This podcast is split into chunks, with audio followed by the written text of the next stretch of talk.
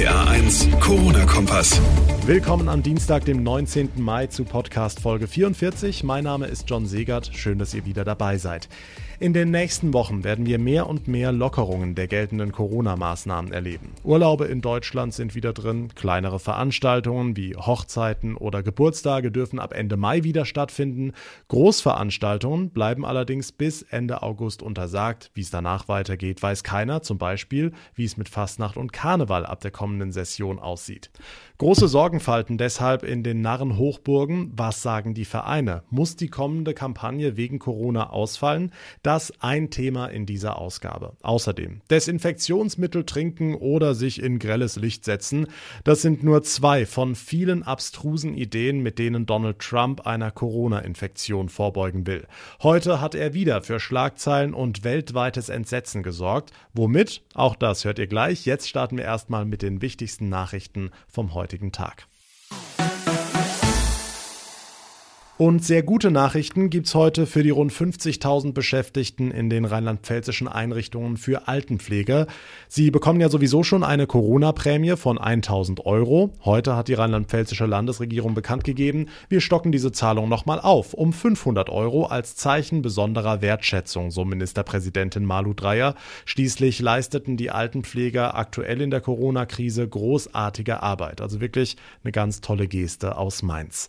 Eine weitere sehr interessante Meldung kommt aus Bad Ems heute vom Statistischen Landesamt. Das teilte mit, dass in Rheinland-Pfalz durch das Coronavirus bislang nicht mehr Menschen gestorben sind als im langjährigen Durchschnitt. Demnach zählte die Behörde von Mitte März bis Ostern rund 4700 Tote und damit fast genauso viele wie im gleichen Zeitraum des Vorjahres ohne Corona. Generell starben im ersten Quartal 2020 weniger Menschen wegen des milden Winters, heißt es. Kurzer Blick an dieser Stelle auf die Infektionszahlen. Aktuell sind 416 Menschen in Rheinland-Pfalz mit dem Coronavirus infiziert, nur wenige mehr als gestern. Insgesamt sind fast 5900 Patienten nach einer Infektion wieder genesen. Zum Schluss des kurzen Überblicks noch eine Meldung vom Fußball. Der DFB plant den Restart der dritten Liga für den 30. Mai. Dann würde unter anderem auch der erste FC Kaiserslautern auf dem Betzenberg wieder kicken dürfen. Jetzt müsse nur noch die Politik grünes Licht geben, heißt es. Also wenn man in diesen Wochen in die USA guckt, weiß man wirklich nicht, was letztlich gefährlicher ist. Das Coronavirus oder die unzähligen abstrusen Tipps zur Vorbeugung, die US-Präsident Donald Trump seit Wochen von sich gibt. Auch heute hat er mal wieder für Schlagzeilen und Kopfschütteln gesorgt, RPA1-Infochef Jens Baumgart. Also das ist wieder mal so eine Geschichte, da weiß man gar nicht, was man denken soll. Trump hat tatsächlich gesagt, dass er seit einer Woche prophylaktisch ein Medikament nimmt, nämlich Chloroquin. Ich habe viele gute Stories gehört und wenn es nicht gut sein sollte, dann werde ich das sagen. Es tut ja nicht weh. Es wird seit 40 Jahren gegen Malaria, gegen Lupus und andere Sachen eingesetzt. Ich nehme es. Viele Einsatzkräfte und Ärzte nehmen es. Ich nehme es. Viele Wissenschaftler gerade in Deutschland schlagen jetzt vermutlich die Hände überm Kopf zusammen. Chloroquin ist hoch umstritten. Ich habe die Debatte wirklich ausführlich verfolgt. Es ist längst auch nicht mehr erste Wahl bei der Behandlung von Corona, ähm, denn es hat zum Teil heftige Nebenwirkungen und prophylaktisch nimmt man sowas schon gar nicht, sagen die Ärzte zumindest hier bei uns. Also vielleicht an dieser Stelle der Hinweis an alle, bitte nicht irgendwas vorbeugend einnehmen, sondern bitte alles mit dem Arzt absprechen einfach unfassbar. Jens, wir bekommen ja immer viele Fragen von Hörern geschickt. Heute wollen wir eine beantworten, die gestern mehrfach reinkam, zum Beispiel von Anja aus Koblenz. Sie macht sich Sorgen, weil ja in vielen Schlachthöfen das Virus ausgebrochen ist und fragt, kann man sich anstecken, wenn man kontaminiertes Fleisch isst? Also das Bundesinstitut für Risikobewertung hat das alles ausführlich geprüft und sagt nein, normalerweise nicht. Es dauert einfach zu lange, bis das Fleisch dann am Ende bei uns auf dem Teller landet. So lange halten Viren einfach nicht durch. Und das gilt auch nicht nur für solche, ich sag mal, weit entfernten Schlachthöfe, sondern das gilt auch für den Metzger um die Ecke. Also Entwarnung und generell gilt bei Fleisch, wenn man es durchbrät oder erhitzt, dann ist man sowieso auf der sicheren Seite. Bei 70 bis 100 Grad machen die Viren nämlich schlapp. Also keine Angst vor dem Steak am Vatertag. Die Infos von Jens Baumgart. Vielen Dank. Blauer Himmel, Sonnenschein, Temperaturen jenseits der 20 Grad Marke und dann noch ein langes Wochenende. Spätestens jetzt würden im Rheinland normalerweise etliche Freibäder aufmachen. Doch die Corona-Beschränkungen verderben im Moment noch den Badespaß in ganz Rheinland-Pfalz. Überall warten die Kommunen auf grünes Licht aus Mainz. RPA1-Reporter Dirk Köster. Hier auf dem Mallenderer Berg in Fallenda steht Badleiterin Brigitte Günther in den Startlöchern. Alle Vorbereitungen in einem der größten und beliebtesten Freibäder der Region sind abgeschlossen. Wir haben ganz normal die Frühjahrvorbereitung angefangen, Anfang März. Jetzt sind wir auf Standby mit der Hoffnung, dass wir die Auflagen erfüllen können und aufmachen dürfen. Die Auflagen müssen aber erst noch erarbeitet werden. Viel Zeit bleibt nicht mehr, denn der Öffnungstermin steht. Im Bezug auf die Planung der Landesregierung ähm, wissen wir, dass äh, vorgesehen ist, am 27.05. das Okay zur Öffnung von Freibädern zu geben. Aber unter welchen Rahmenbedingungen wir es aufmachen können, wissen wir leider noch nicht. Sagt der Verbandsbürgermeister Fred Pretz. Auch die Freibad-Fans in Fallenda werden langsam ungeduldig. Wir haben sehr viele Stammgäste von jung bis alt. Die rufen natürlich vereinzelt an, sind in Wartestellung. Im benachbarten Koblenz sehen die Verantwortlichen das etwas gelassener. Das Freibad auf dem Oberwert wird ohnehin gerade saniert. Doch Fred Pretz in Fallenda will endlich Klarheit. Wir vermissen noch Informationen, die wir dringend brauchen, um die Vorbereitung Veranstaltungen besser gestalten zu können.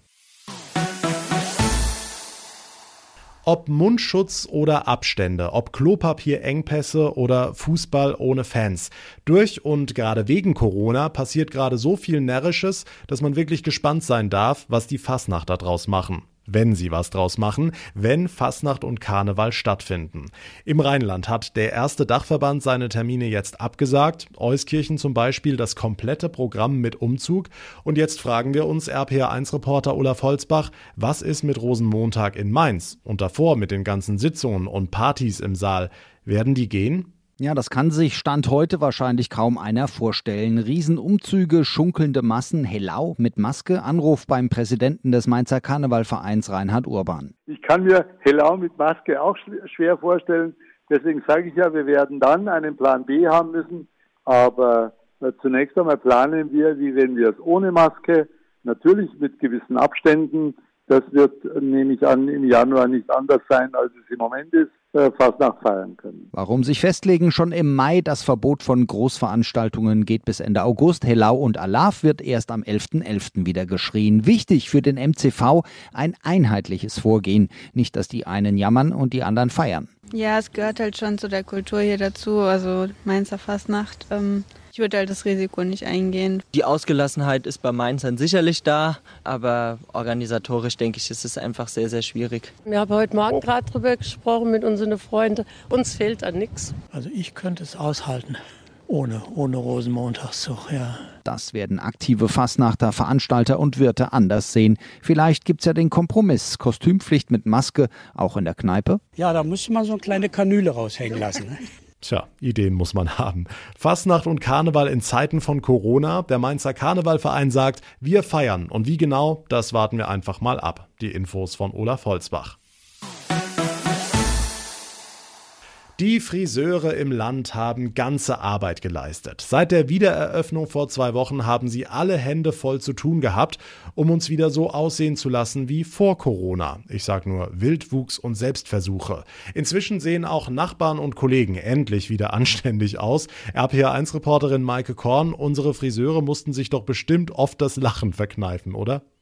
Ich habe auch einen Teil dazu beigetragen. Ich sag nur Rasierapparat. Mein Freund war dankbar fürs Homeoffice. Bernd Kiefer, Sie kennen das, Sie sind äh, Friseurmeister aus Flörsheim-Dalsheim.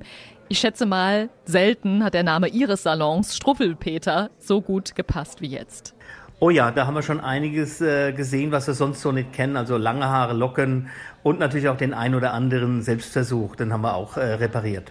Geht das immer so einfach? Ja, man, man, man versucht das Beste rauszuholen, was noch rauszuholen ist. Wenn also sehr kurz geschnitten wurde, musste man halt ein bisschen nacharbeiten. Aber im Großen und Ganzen waren die Kunden sehr vorsichtig. Ging meistens um Ponypartien oder an den Seiten. Das konnten wir gut einarbeiten. Okay, dann hat es vielleicht mal ein bisschen länger gedauert. Wie läuft es generell mit den strengen Hygieneregeln?